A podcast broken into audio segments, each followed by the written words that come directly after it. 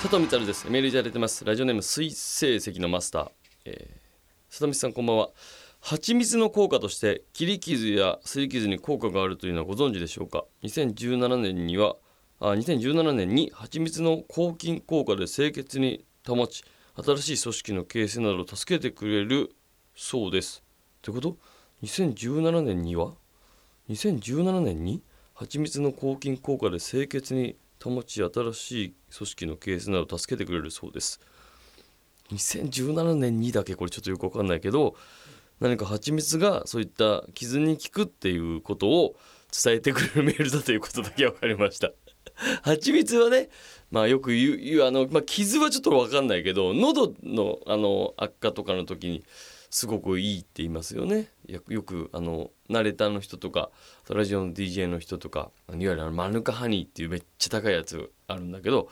それがなんかね数字がいくつかあって番号がその番号が高いほど多分高いんだけどめちゃくちゃ喉に効くらしくて俺も一回ねもうこれやばいなっていう時にあの買ったことがあるんですけど確かに良かったそれも確かこう抗菌なんかその多分喉が炎症を起こしている菌を抑える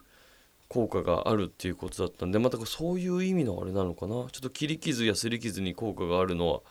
ちょっと僕は分かんないですけど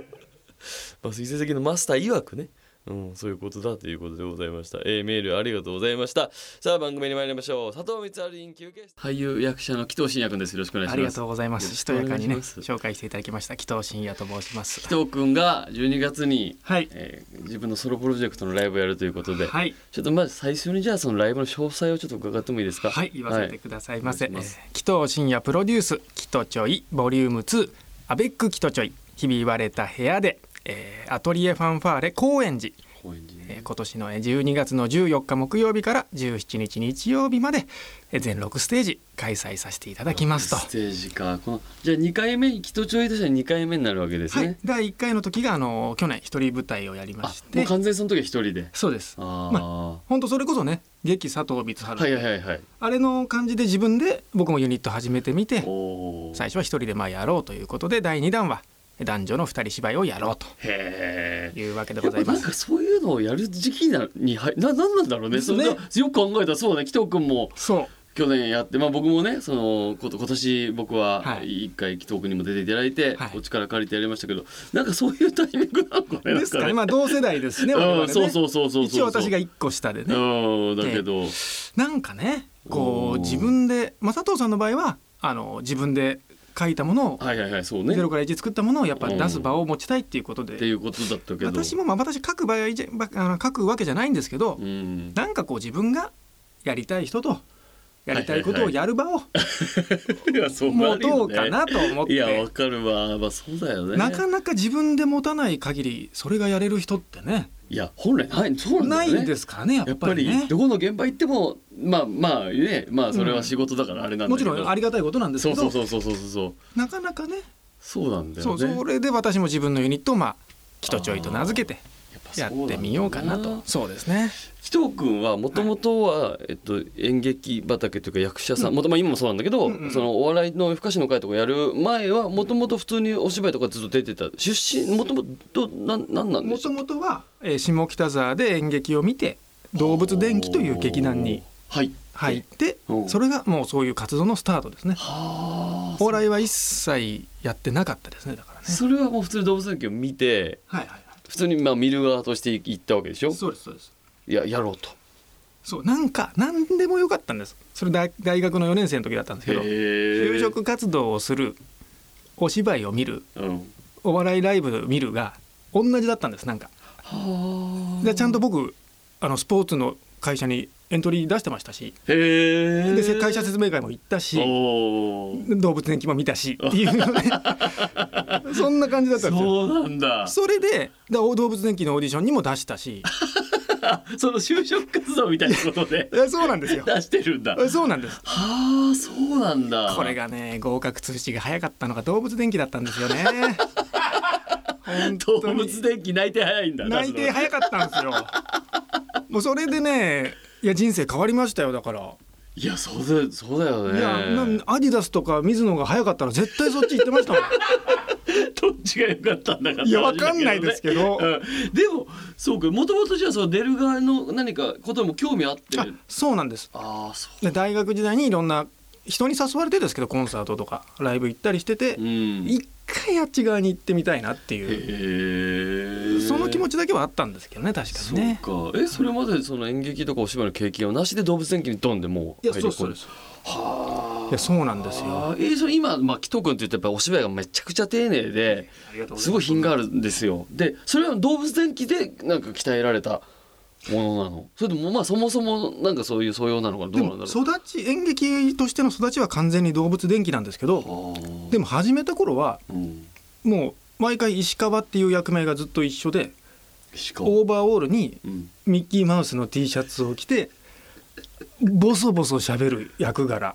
へえいやだから本当にど素人が来たからそっかそれがなんかど素人が舞台上にいるっていう面白さであえそうなんだお客さんが笑ってくれたんですよえそんな扱いやったんでだそうどげたくその素人を立たしとくっていうすごいねそう考えたらだから変わったといえば変わったかもしれませいんや今の本紀藤君からして考えられないでし当ょにだって何年か前本の紹介一生懸命してましたもん ねあんなペラペラやはきはきと喋ってねいや本当よはいあそうなんだ不思でそうなんですよい議や本当え動物園何何年8年いましたねでもねあ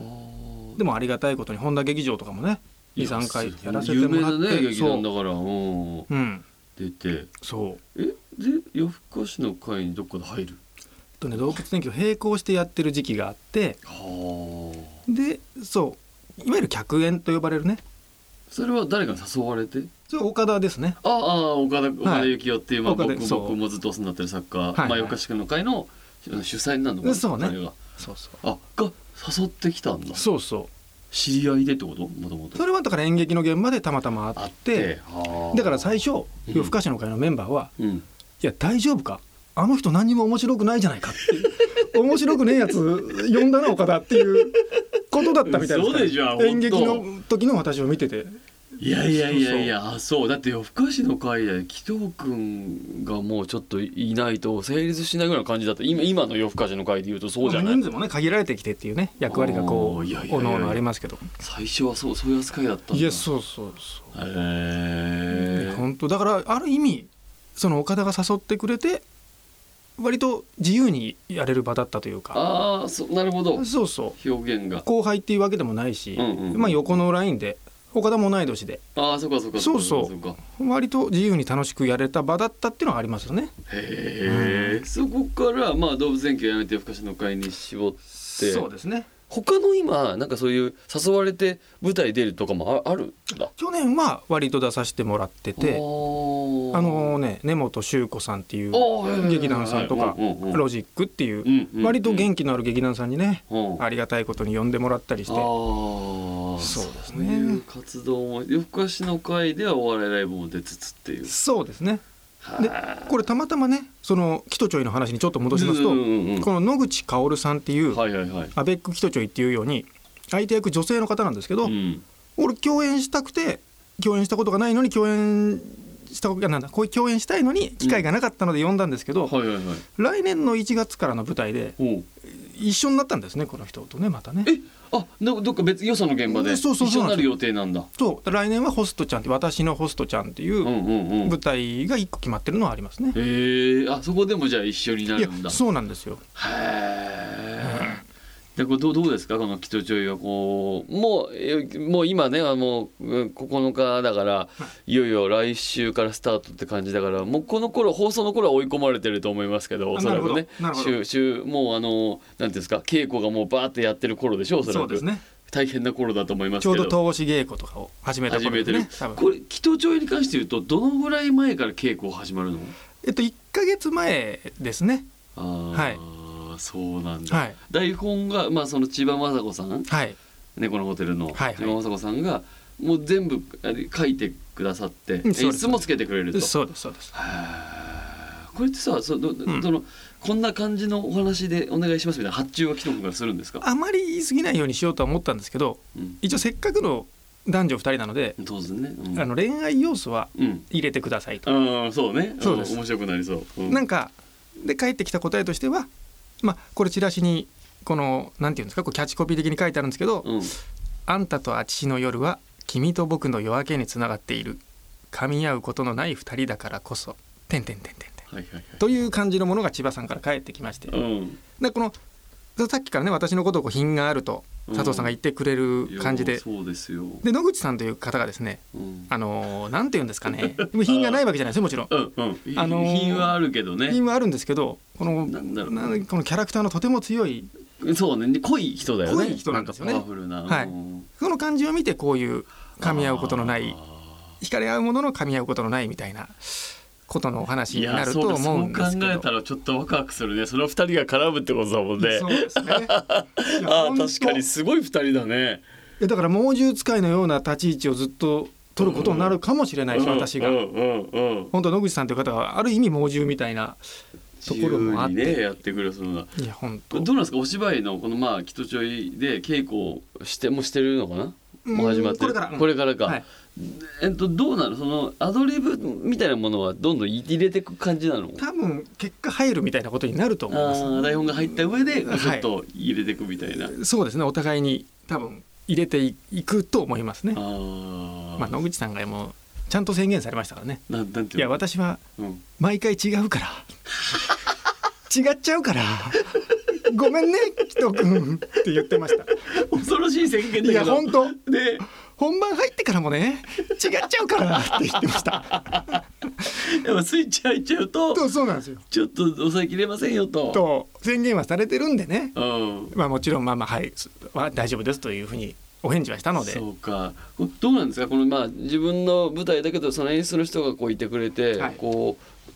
し仕上げまあなんていうかこうここをやった方がいいんじゃないみたいなことをどんどん言ってくれるっていう環境になるってことだよねきっとね。まあそうですねあーうん稽古の時もその作演室の人は来てくれて全部やってくれるもう絶対いるいるの、まあ現基場に本的にはいてもらいますねできてくれますね結構ねへーいやありがたいです本当にで6公演そうですね6公演はこの去年の「きとちょ」より増えてるんですか去年は3公演でしたじゃあ倍だ倍にしてしまいましたねあ高円寺アトリエファンファーレってお客さんな何人入るじ90弱ぐらいかなゃあろ500600を集めることになる、まあ90は多分目いっぱいな組み方なんでああもうちょっと少くなくこうゆったり組んでって感じだと思いますけどもあーすごいねちでょっともそんな数字の話はねちょっとねすごいねいやほんとなんかその500とかってだすごくないそのいやねいやある意味すごいですよねやっぱねいやすごいよそれをいやだからなんとかしないとというね